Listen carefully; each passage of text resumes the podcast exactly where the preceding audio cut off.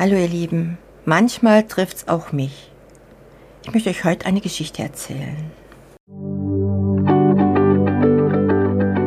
Beauty meets Business. Der Expertenpodcast für deinen Erfolg im Beauty-Biz mit Astrid Heinz-Wagner.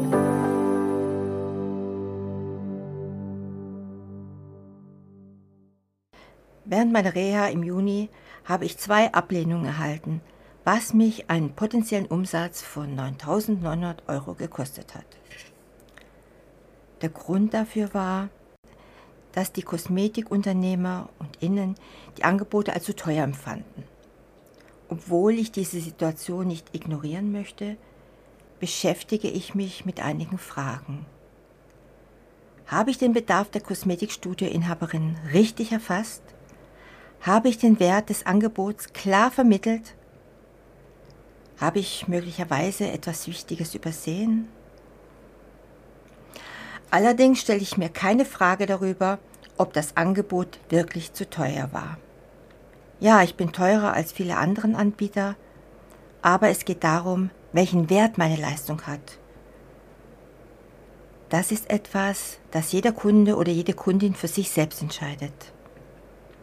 Es gibt Menschen, das kennt ihr auch, für die ein Haarschnitt für 20 Euro schon teuer ist und die weitersuchen. Während der andere bereit ist, 200 oder sogar 2000 Euro für eine besondere Haarbehandlung zu zahlen. Natürlich kannst du deine Kosmetikbehandlung nicht heute für 20 Euro anbieten und hoffen, dass jemand morgen bereit ist, dir 2000 Euro dafür zu geben. Ebenso wenig kannst du 2000 Euro Leistung für einen Bruchteil des Preises anbieten, wenn die Kunden nicht mehr bereit sind zu zahlen. Die Art von Kosmetikkundinnen, die du anziehst, hängt von deinem Markenauftritt, deiner Kommunikation und deinem Selbstbild bzw. natürlich Mindset ab. Selbst innerhalb deiner klar definierten Zielgruppe kann es erhebliche Unterschiede geben wie viel deine Leistung den Kunden wert ist. Und da helfen wir auch weiter. Es ist eine Herausforderung, den richtigen Preis festzulegen. Einen Preis, bei dem du gut verdienst und gleichzeitig ein attraktives Angebot für deine Kunden hast. Eine positive Rückmeldung ist, wenn Kunden dir sagen, dass dein Angebot zwar teurer ist, aber sie es trotzdem buchen. Du musst dabei jedoch auch mit Ablehnungen aufgrund des Preises rechnen.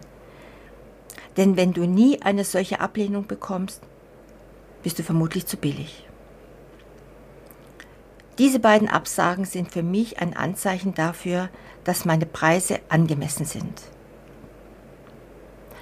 Es bleibt jedoch die Frage, ob ich den Wert des Coaching-Angebots noch hätte besser kommunizieren können. Als Experte auf diesem Gebiet muss ich zugeben, dass ich definitiv Verbesserungspotenzial habe. Ich habe mit beiden Inhaberinnen ausführlich darüber gesprochen, wie sie mich und das Angebot wahrgenommen haben. Denn jede Absage ist eine Gelegenheit, daraus zu lernen. Falls du Interesse an diesem Thema hast, werde ich in den kommenden Wochen gern ausführlicher darauf eingehen oder sogar einen Zoom-Workshop planen, wenn genug Interesse besteht. Schreibe mir einfach eine kurze Antwort-E-Mail, einen Kommentar, mit Ja interessiert mich, dann werde ich es wissen.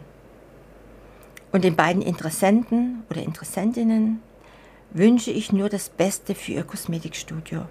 Egal für welchen Coaching-Anbieter sie sich am Ende entscheiden oder auch gar nichts machen. Und dir wünsche ich Kunden und Kundinnen, die den wahren Wert deiner Leistung zu schätzen wissen. Das war Beauty Meets Business der Expertenpodcast mit Astrid Heinz-Wagner. Du möchtest keine neue Folge verpassen? Dann abonniere uns jetzt bei Spotify und Apple Podcasts. Bis zum nächsten Mal.